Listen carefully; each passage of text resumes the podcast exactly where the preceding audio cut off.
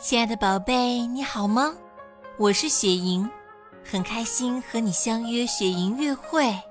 快和我一起翻开一本好玩又好读的书，书的名字叫《了不起的中华文明》。了不起的中华文明，国学润心田，《易经》春秋。小朋友，你知道什么是《易经》吗？《易经》非常非常古老，里面所记载的东西比五经中的其他著作都要古老。很多人说《易经》是五经之首，更有专家认为《易经》是中华文化的起源，《易经》是古人对世界的一种朴素认识，通过观察和感悟。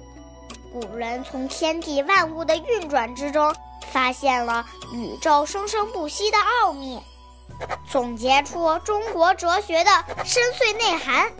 所以说，《易经》很难懂，很多人读了一辈子也读不明白。《易经》也十分受西方学问家推崇，认为它代表着中华文化的博大精深。小朋友，你知道《易经》的由来吗？伏羲氏是古代著名的部族首领，也是一位大祭司，更像是一位住在民间的神。他根据天地阴阳理论推演出了八卦。大约三千年前，周文王，也就是周朝开国天子周武王的爸爸。在被商纣王关押起来的岁月里，在八卦的基础上推演出了六十四卦，世间万物的变化都包含在里面啦！哇哦！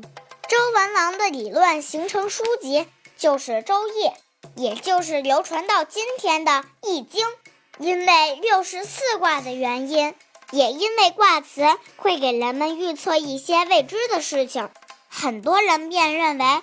《易经》是用来卜卦算命的书，其实《易经》是一本告诉我们宇宙、自然、生命运行规律的书。它力求推演出来符合某种规律的未来发展方向，让人们去适应或改善，并不是算个命而已。小朋友，你知道什么是阴，什么是阳吗？中国人心中自然最大，什么事都要顺应天道，回归自然。自然中有两股力量，不断轮回，不断运动，就是阴与阳。简单来说，太阳是阳，月亮是阴，天为阳，地为阴，男为阳，女为阴，南为阳，北为阴，阴与阳。同时存在，既相反又相生。小朋友，你知道什么是春秋吗？春秋本是鲁国史书，后来成为儒家的经书，即《春秋经》。它记载了从鲁隐公元年，也就是公元前七百二十二年，到鲁哀公十四年。也就是公元前四百八十一年的历史，也是中国现存最早的一部编年体史书。《春秋》相传是孔子的作品，也有人认为是鲁国史官的集体作品。此书的原本在秦代以后已经失传，现在流行的版本是由三传拼凑而成。是的，小朋友。你知道什么是三传吗？三传是指《春秋左氏传》《春秋公羊传》《春秋谷梁传》，合称《春秋三传》。春秋内容简略，含义深奥，如果没有注释，很难读懂。三传就是注释补充春秋的书，其中也《春秋左氏传》。及《左传》，于今最为流行。小朋友，你知道什么是春秋笔法吗？史官们需要如实记录事件，不能加进议论。但史官也有态度，春秋的史官们会用委婉的方法，用修辞手法或材料的筛选来表达意见。这种虽不明说，但内有真意的写作手法叫微言大义，也被称为春秋笔法。小朋友，你知道“居安思危，有备无患”是什么意思吗？出自《左传》襄公十一年，“居安思危，思则有备，有备无患”，意思是人在安乐之中也要多考虑忧患，多考虑则会有准备，准备的好就能避免危险。小朋友，你知道“唇亡齿寒”是什么意思吗？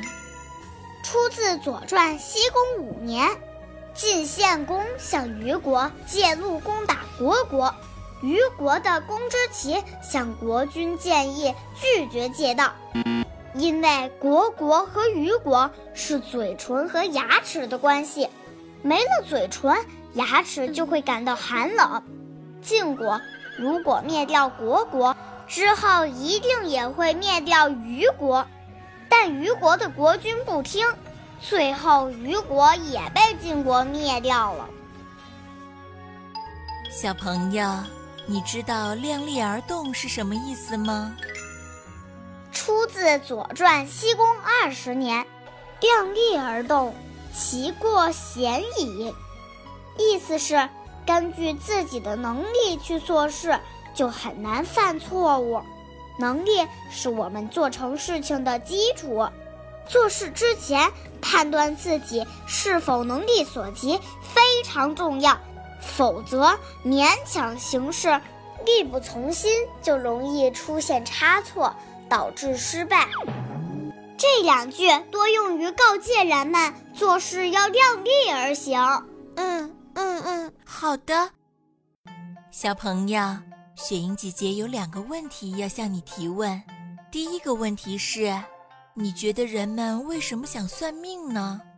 第二个问题，当你拿起一件很重的东西，你会得到别人的赞美，但是你的力量只够拿起一件稍微轻一些的东西，你会怎么做呢？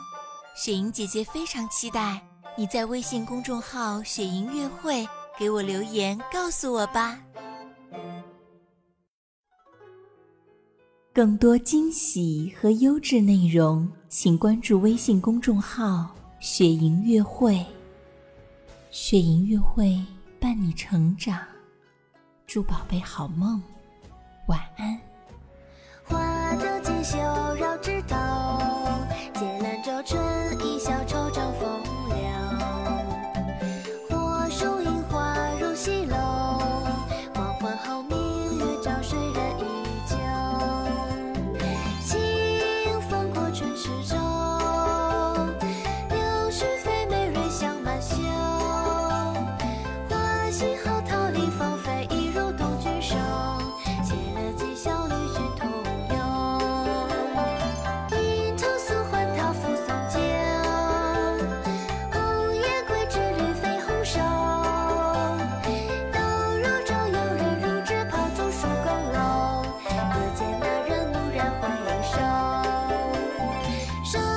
谢谢。